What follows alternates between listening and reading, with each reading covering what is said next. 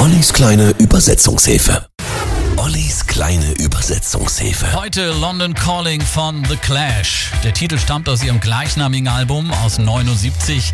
Titel als auch das Doppelalbum gelten als Meilensteine der Rockgeschichte. Inhaltlich bezieht sich London Calling auf die dramatischen Zustände damals in England. Hohe Arbeitslosigkeit, Rassismus, Drogen, Staatsverschuldung.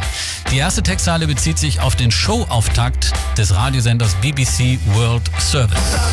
Da heißt es, London ruft die weit entfernten Städte, jetzt da der Krieg erklärt ist und die Kämpfe hereinbrechen. London ruft die Unterwelt, kommt aus dem Schrank, ihr Jungen und Mädchen. London ruft, jetzt seht uns nicht an. Die ganze verlogene Beatlemania hat ins Gras gebissen. London ruft, versteht doch, wir haben keinen Schwung, außer für den Klang des Schlagstocks. London Calling, ein düsteres Endzeit-Szenario, in dem die Band Überschwemmungen, Krieg, Hungersnöte und Nuklearunfälle prophezeit. Die Eiszeit kommt, die Sonne wird näher geholt, Kernschmelze erwartet, der Weizen wächst spärlich.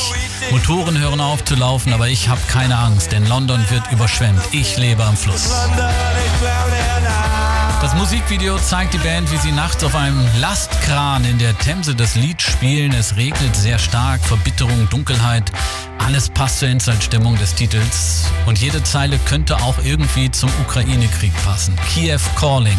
Hier sind The Clash in der kleinen Übersetzungshilfe.